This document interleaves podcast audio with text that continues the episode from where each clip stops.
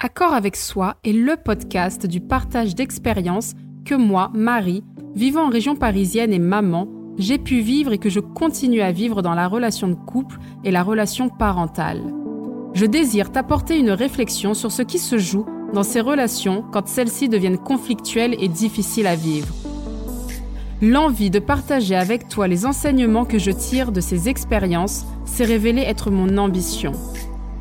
L'objectif est de te donner des pistes pour te permettre de vivre ces relations de manière épanouie. Ce podcast est fait pour toute personne désireuse d'être en accord avec elle-même. Bonne écoute. Salut, aujourd'hui j'ai décidé de te parler de la relation de couple et plus précisément de mon expérience du début de relation. Je pense que beaucoup de couples se retrouvent dans cette situation qui amène sur des conflits qui éclate après plusieurs années de la relation.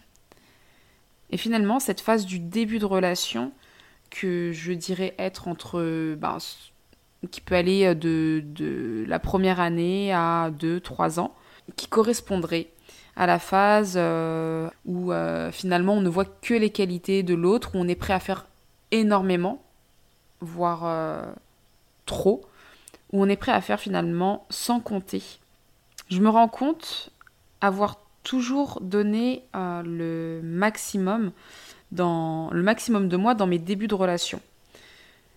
Ce que j'appelle donner le maximum, c'est donner sans compter, de manière euh, naturelle. Souvent, c'est fait de manière naturelle, mais ce dont je me rends compte, c'est que on a une facilité à donner notre maximum au début et qui va hum, se réduire au fil des années, passer cette période du début, comme je le disais tout à l'heure, passer la période de un an, deux ans ou trois ans.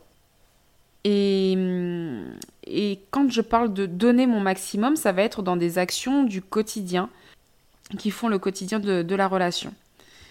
Et les actions dont je parle sont des actions qui, à la base, sont une manière euh, de montrer mon amour à l'autre, qu'on pourrait nommer un des langages de l'amour, si je veux faire référence à l'ouvrage de, Gary Chapman, Les cinq langages de l'amour.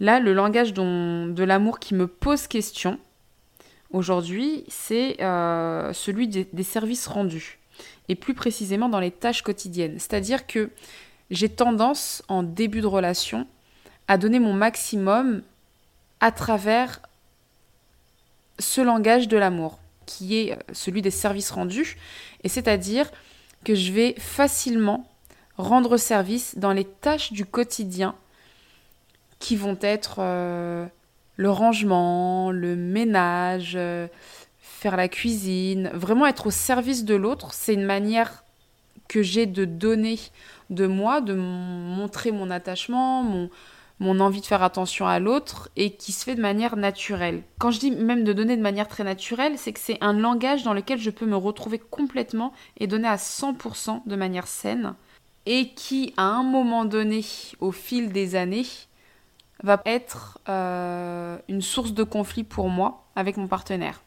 Ça veut dire que ça va être quelque chose qui va venir m'épuiser. Et ce, que je, ce dont je me rends compte, c'est euh, en étant là dans une relation actuellement, dans les débuts, ce dont je me rends compte, c'est que je me retrouve à nouveau dans cette, dans cette, euh, dans cette facilité à, faire et à donner mon maximum, et de cette manière-là. Et ayant eu deux relations passées euh, qui ont été, enfin deux relations dans lesquelles je me suis investie, qui étaient euh, des relations euh, sérieuses, enfin des relations de couple. Aujourd'hui, je me dis attention et puisque je, avec l'expérience, je me rends compte que finalement c'est peut-être quelque chose sur lequel il faut faire une pause et se dire bon, est-ce qu'il n'y a pas un piège derrière ça? Et le piège que je verrai là-dedans, c'est en tout cas celui qui a été le mien dans mes relations passées c'est que ma tendance à trop donner, eh bien, euh, après plusieurs années dans, la relation, c'est quelque chose qui, euh, qui va m'épuiser, qui va être source de conflit. Et c'est vrai que sur mes expériences précédentes, je me suis enfermée là-dedans, j'ai donné à mon partenaire, ça a été mon propre piège, puisque c'est moi-même qui ai donné à mon partenaire cette habitude à ce que je sois heureuse en faisant ces actions-là.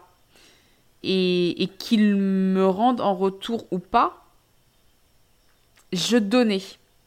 Donc j'ai créé cette habitude-là, j'ai installé, euh, j'ai installé ce, fonctionnement qui, au fil des années, me rend mal, me renvoie une image de la, relation que j'ai comme n'étant pas satisfaisante, m'éloigne peut-être ou me, repousse un petit peu de mon partenaire parce que je ne vois que lui, je, vois que lui en fait euh, ne me donne pas, alors que j'aime aussi recevoir de cette manière-là, c'est-à-dire à, recevoir des services dans le quotidien, être déchargé euh, de, ces tâches-là, sauf qu'en ne lui annonçant pas ça dès le démarrage, et en plus en ne le lui montrant pas, parce que je, me mets dans l'action à faire, à faire, à faire, et euh, sans attendre de lui qu'il fasse.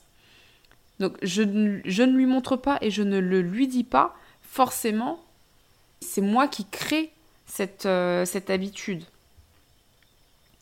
Et c'est vrai que sur les expériences précédentes, je me rends compte d'avoir euh, enfermé mon couple là-dedans. J'ai laissé croire en fait à ma relation de couple que nous pouvions fonctionner de cette manière-là et que c'était ok. J'ai laissé penser, j'ai fait croire que je pouvais donner 70 à 80% et lui 30 à 20%, qu'il n'y aurait aucun souci avec ça et surtout que je serais capable de vivre une relation en ne recevant que 20 à 30% d'attention d'amour dans ce langage-là qui moi me parle. Ce que je tire comme euh, conclusion de ces, de ces expériences, c'est que en instaurant, en, ne parlant pas au début de la relation de, de, notre, de, ce qui représente pour nous un langage de l'amour, enfin en tout cas quelque, quelque chose de plaisant dans lequel on puisse se retrouver pendant des années et des années, euh, et en n'annonçant pas que ce que l'on fait là a ses limites, eh bien, euh, quelques années plus tard, ça me met en situation de, de plainte, faire des reproches, et finalement qu'on ne se comprenne pas, qu'il y ait une, incompréhension dans, les plaintes, dans les reproches que je peux faire.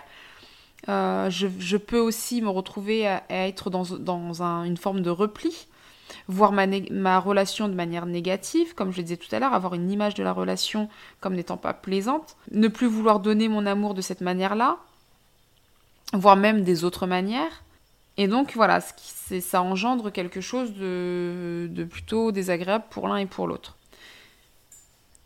La solution pour moi, en fait, de casser cette tendance et de sortir de ce piège-là, c'est de comprendre ce dont j'ai besoin pour me sentir aimé en retour, afin de continuer à donner mon maximum. C'est de quelle manière je peux donner mon maximum? Qu'est-ce qui correspond à mon maximum? Où est ma limite, en fait?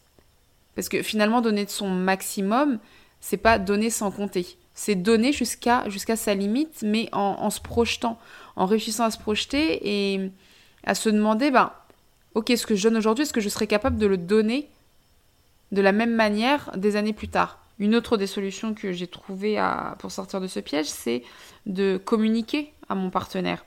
Lui expliquer que ce sont des actions que je fais avec plaisir, mais qu'à moyen terme, c'est quelque chose qui pourra m'épuiser et que j'aime aussi me sentir soulagée sur certaines de ces actions, de ces tâches du quotidien. C'est-à-dire dans quelles conditions je peux, je pourrais, je peux continuer à donner euh, comme ça. Donc quelles sont mes limites?